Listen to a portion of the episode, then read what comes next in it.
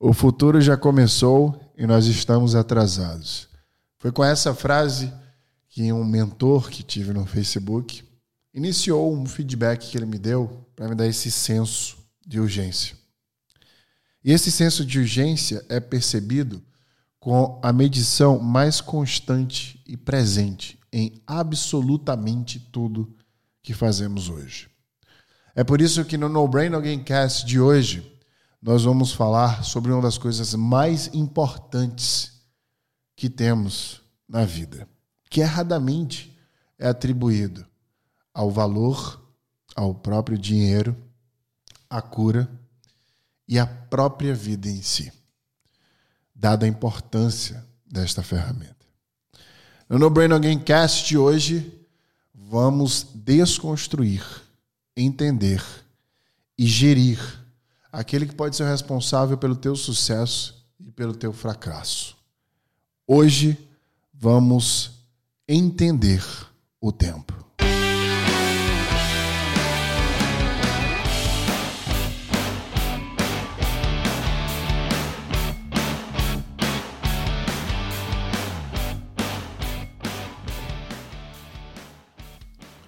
E antes da gente entender o tempo, assim como qualquer coisa na vida, a gente tem que primeiro saber o que é essa coisa, né? O que é o tempo. E é muito simples falar o que é o tempo. O tempo é uma medida, é uma forma de mensurar algo. Só que essa forma de mensuração está espalhada em absolutamente tudo. O tempo de sair, o tempo de chegar, o tempo de estar em qualquer lugar fazendo qualquer coisa. Tudo gira em torno dele. Para a gente entender de fato o papel do tempo e desmembrar e tentar gerir estes tempos que temos dentro do tempo maior, vamos entender de onde vem o tempo. A forma que começou-se a medir o tempo de forma mais ampla e escalável na humanidade foi no Egito Antigo eram os relógios de sol, muito famosos, inclusive até hoje. Isso aconteceu em 1500 a.C., aproximadamente. A hora que os egípcios mediam não era a mesma da hora de hoje. Eles tinham unidade básica, o tempo que era medido pela luz do sol, pela luz do dia. Eles dividiam esse nascer ao pôr do sol em 12 partes iguais e assim mediam o tempo. Foi apenas no século XV que um relojoeiro alemão chamado Peter criou o relógio que conhecemos hoje. Essas lacunas de ausência de medição de tempo são bem interessantes. Quando a gente lê livros sobre estas épocas, 1500 anos antes de Cristo no Antigo Egito para trás, durante, o depois, depois da criação do relógio, se você começar a ler história, principalmente a história das grandes guerras ou das, da civilização, você possivelmente note o comportamento dessas civilizações com a ausência do tempo ou o tempo sendo medido de uma forma diferente que medimos hoje. Isso me leva ao próximo tópico e o fascínio de entender neurociência. Como o cérebro se relaciona com o tempo. Veja que a medida, a, a medição de tempo não existia e passou a existir através de, da luz do dia e depois através do relógio. Portanto, está correto afirmar que o cérebro, em relação ao tempo, gera uma percepção. Ou seja, o tempo é como teu cérebro o percebe. O relógio neural, ele opera organizando o fluxo de nossas experiências em uma sequência ordenada de eventos. Essa atividade dá origem ao relógio do cérebro para o tempo subjetivo. A experiência e a sucessão de eventos dentro da experiência são, portanto, as substâncias da qual o tempo subjetivo é gerado e medido pelo cérebro. Em outras palavras, a percepção que temos do tempo é única para cada ser humano. Porque ela vai variar e se adaptar pela experiência que esse ser humano tem. É óbvio que se esse ser humano, se este ser humano tem experiências similares, padrões de experiências similares a grupos de pessoas que estão ao seu redor, estes grupos tendem a perceber o tempo da mesma forma. E aí é que vem uma grande percepção neurológica. Por que, que o tempo parece acelerar com a idade? Por que, que quando éramos crianças parecia que o tempo passava mais devagar? E hoje parece que é tudo muito rápido, tudo para ontem. Senhoras e senhores, o que eu vou falar agora pode definitivamente mudar a vida de vocês. Porque o nosso cérebro codifica novas experiências, mas não as familiares. Essas codificações na memória de experiências novas versus antigas, elas são codificadas de formas diferentes. Uma experiência nova é codificada como algo experimental novo. Isso parece lógico para você, só que na hora que a gente fala que uma experiência familiar não é codificada na memória, é que está o grande entendimento da questão do tempo em como percebemos ele. O nosso julgamento retrospectivo do tempo é baseado em quantas novas memórias criamos durante um determinado período. Em outras palavras, Quanto mais novas memórias construímos, mais longa essa viagem parecerá para a gente. E quando eu falo dessa viagem, eu falo da experiência, da jornada. Para a neurociência, a percepção de tempo tem a ver com a novidade, com experimento.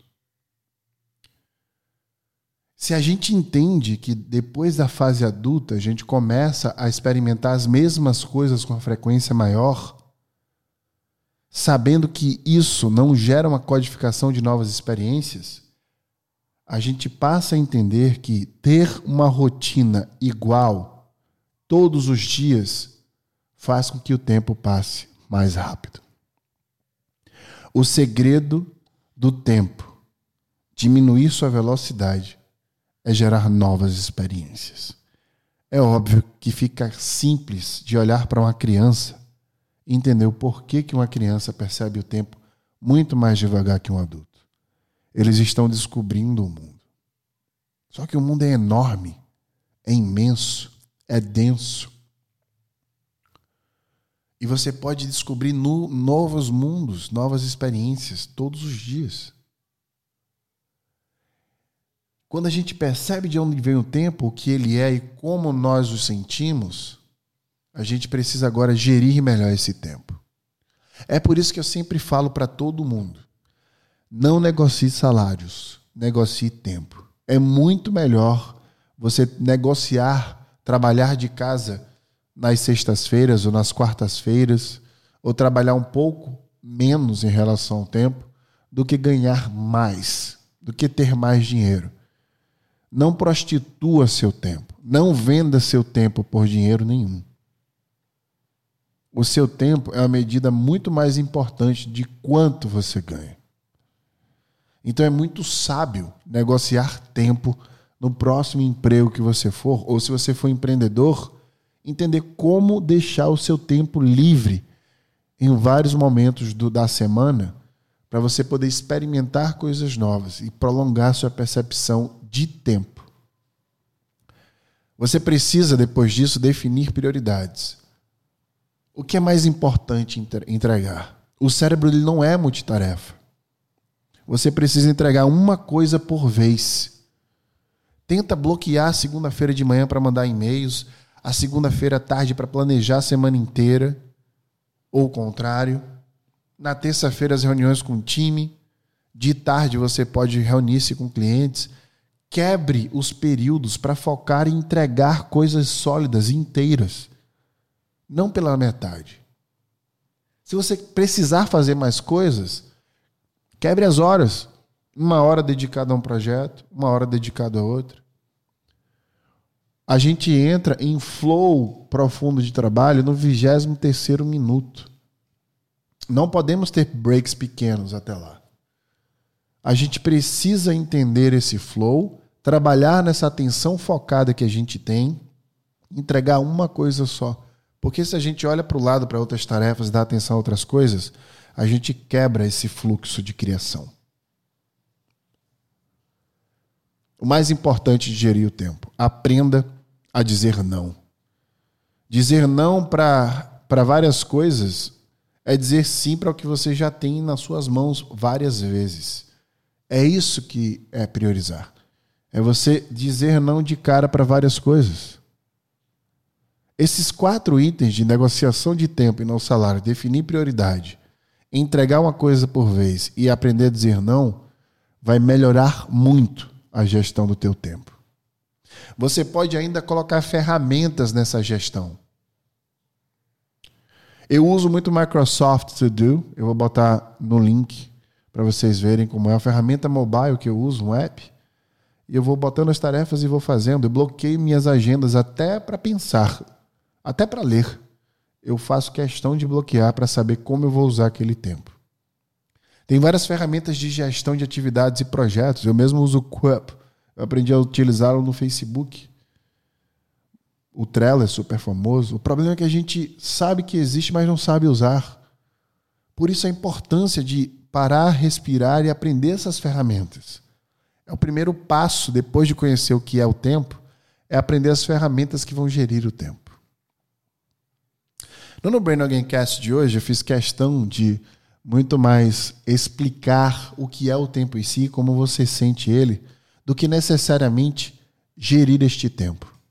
Aqui eu quis provocar um conhecimento que possivelmente você nunca provocou. O tempo, ele não mede a intensidade, ele mede o momento. Portanto, a única forma de dominar o tempo é vivendo intensamente, todos os dias.